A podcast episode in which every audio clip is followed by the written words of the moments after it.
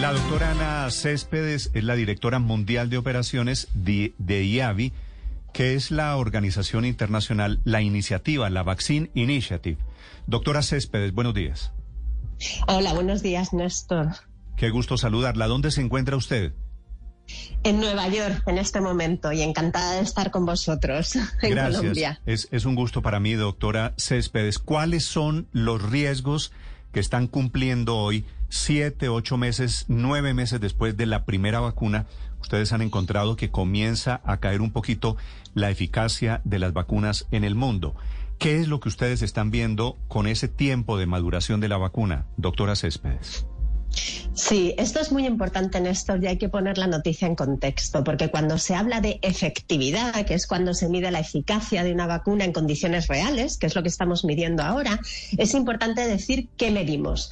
Una cosa es medir la protección frente a la enfermedad grave o la hospitalización. Y ahí, Néstor, los datos son muy buenos. Esa efectividad se mantiene en un 94% en la población entre 18 a 74 años, es decir, 94% todavía de protección de enfermedad grave y hospitalización. Donde se está viendo la caída es en el otro espectro, es, es decir, una vacuna funciona si te protege de, si te protege de enfermedad o de enfermedad grave. La vacuna es incluso mejor si te protege de la infección y hay muy pocas vacunas que protejan de infección. En este caso, nos habíamos acostumbrado a unos datos de protección de infección muy altos, por encima del 90%. ¿Qué estamos viendo? Los últimos datos del CDC indican que la protección, la efectividad frente a la, infección, pues ha disminuido a un 66% en el caso de las vacunas de ARN mensajero. Estos son datos de Estados Unidos. En el Reino Unido hay datos similares, pero hay que es protección frente a la infección. Siguen siendo muy eficaces frente a la enfermedad. Ah, esa me parece que es una aclaración muy importante. Hospitales en China, en Chile, Chile, al sur de América Latina, doctora Céspedes, están reportando que están llegando muchas personas viejas que se habían vacunado siete u ocho años. ¿Es lo mismo? Bueno, lo que estamos viendo... Ocho meses, perdóneme. Siete, ocho meses, sí, lo entendí. Ah, mira, la, efectividad es, es, diferente a la eficacia. La eficacia se mide en un ensayo clínico, todo está controlado, sabes exactamente la edad de la población, cuándo se ha vacunado. La efectividad son condiciones de uso real.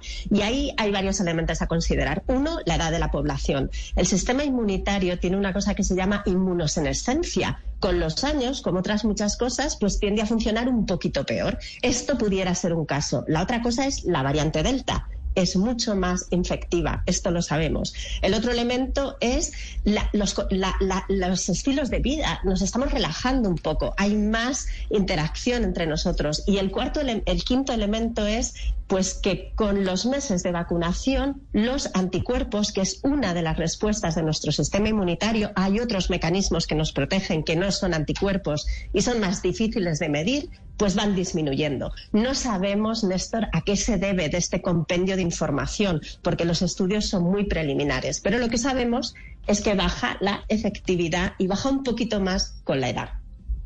Sí, no sabemos a qué se debe, doctora pero podemos anticipar entonces que va a tocar aplicarla una vez al año, tal y como sucede con la vacuna de la influenza del HN1, H1N1.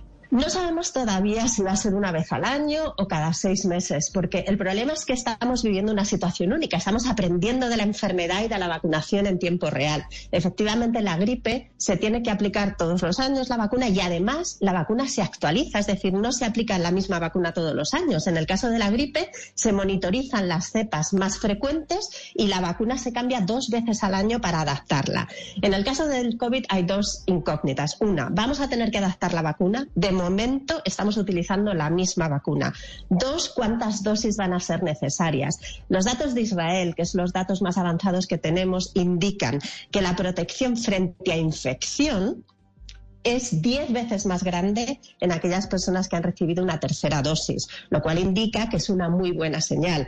La protección frente a hospitalización no es tanto mayor, porque como decíamos antes, se mantiene, pero los datos indican que sí, que vamos a necesitar probablemente más dosis. La pregunta es, ¿damos una tercera dosis a personas que ya tienen dos o a países donde las cifras de vacunación es de un 1%, les permitimos que accedan a la vacuna? Esta es una pregunta muy importante. Sí. Doctora Céspedes, hablando sobre la eficacia, efectividad que se ve disminuida con el paso del tiempo. Es decir, que a mayor edad parece que se disminuye más la efectividad frente a la infección. ¿Hay alguna consecuencia, alguna causa mejor que, que, les diga a ustedes por qué sucede? ¿Por qué entre más edad hay es menos efectiva la vacuna de ARN mensajero contra el COVID?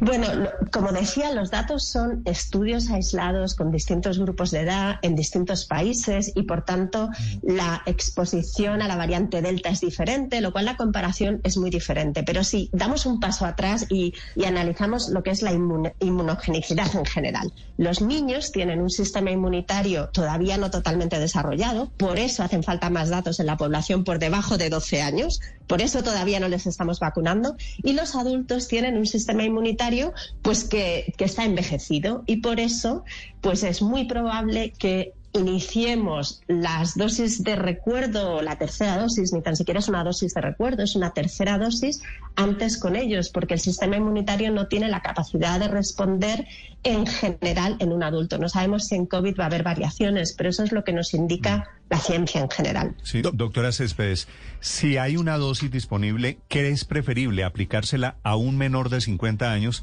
que no tiene segunda dosis o a un mayor de 50 años que necesita un refuerzo?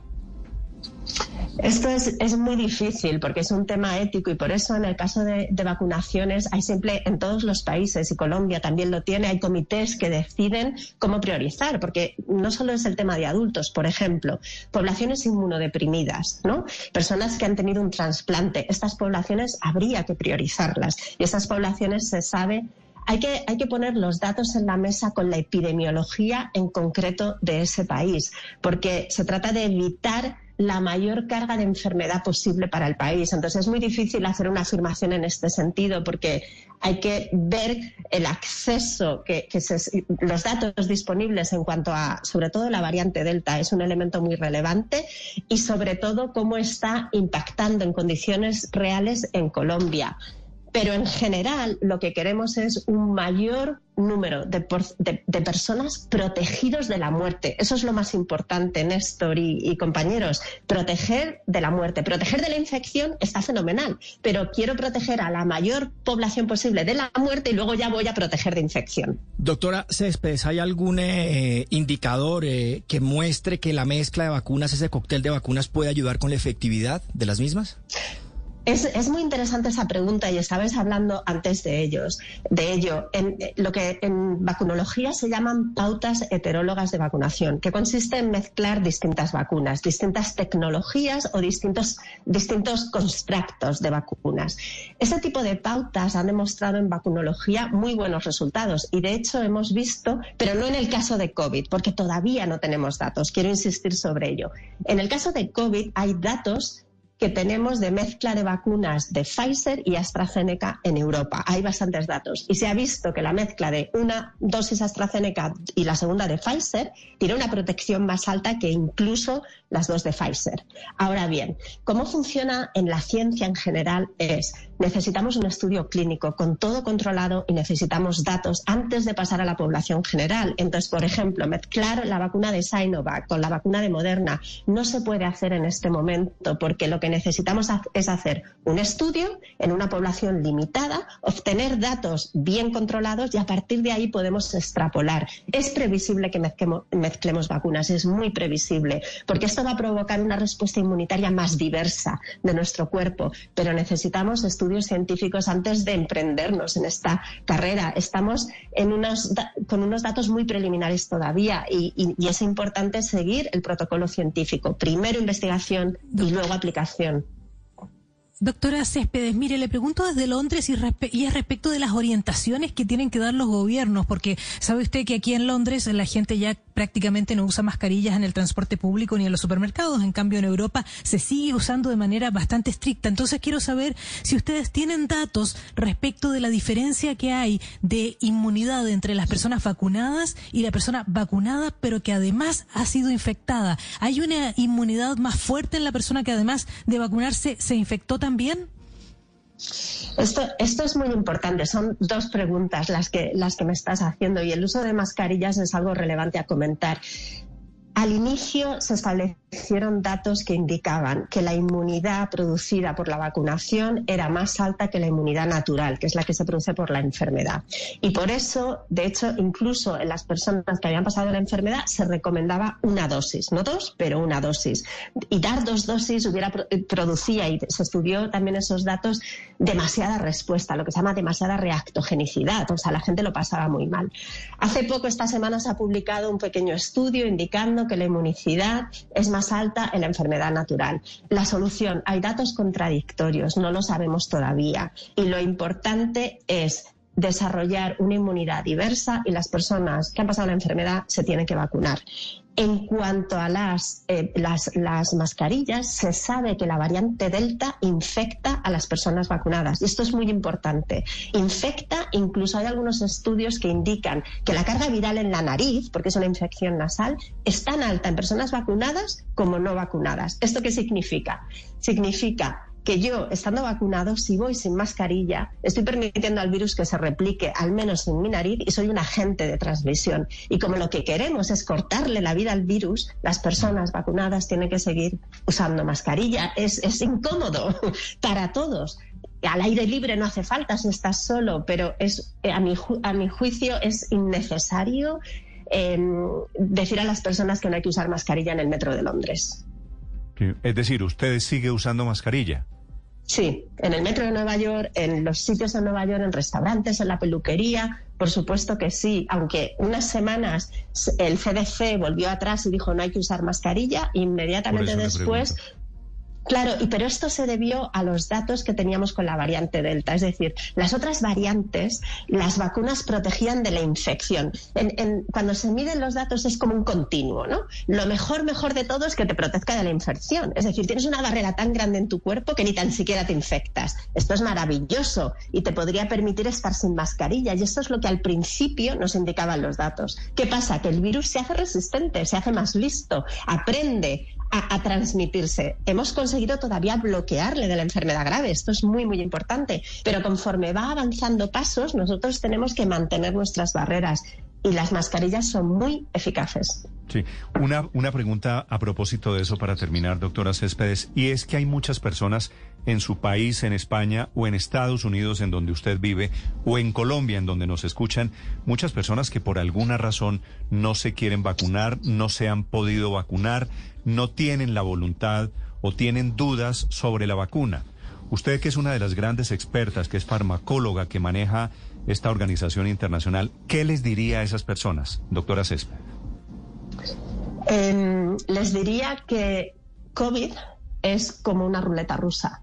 Hay muchas personas que pasan la infección de manera asintomática, pero hay muchas que mueren y no depende de la edad. Y más importante que eso, no sabemos qué factores determinan que tú te infectes y ni te enteres o que tú te infectes y mueras. Hay jóvenes muriendo, niños muriendo. Si valoran su vida, deberían vacunarse. Las vacunas, a pesar de haberse desarrollado en un tiempo récord, se ha hecho en un tiempo récord y hay muchísimas razones para ello que no tenemos tiempo de explicar, pero no se ha acortado ninguna esquina científica. Las vacunas tienen unos datos tremendamente sólidos de eficacia y de seguridad. Y es una locura no vacunarse. Sí. ¿Usted tiene el dato de cuántas personas de las que mueren o de las que son hospitalizadas en Estados Unidos no tienen la vacuna? El 90 más del 97% son los últimos datos que se han publicado, que varían porque depende del estado. tenemos una mezcla de datos muy grande, pero más del 95%, incluso el 97% de personas que están en la UCI mm. son personas no vacunadas. y lo que nos damos es, las, es, incluso si las vacunadas pues no se completó bien la pauta o, qué casuística tenían. Las personas vacunadas están protegidas. También puede ser una cifra importante para estos efectos. Doctora Céspedes, es un gusto saludarla desde Colombia. Gracias por estos minutos. Un abrazo muy fuerte y muchas gracias por la invitación.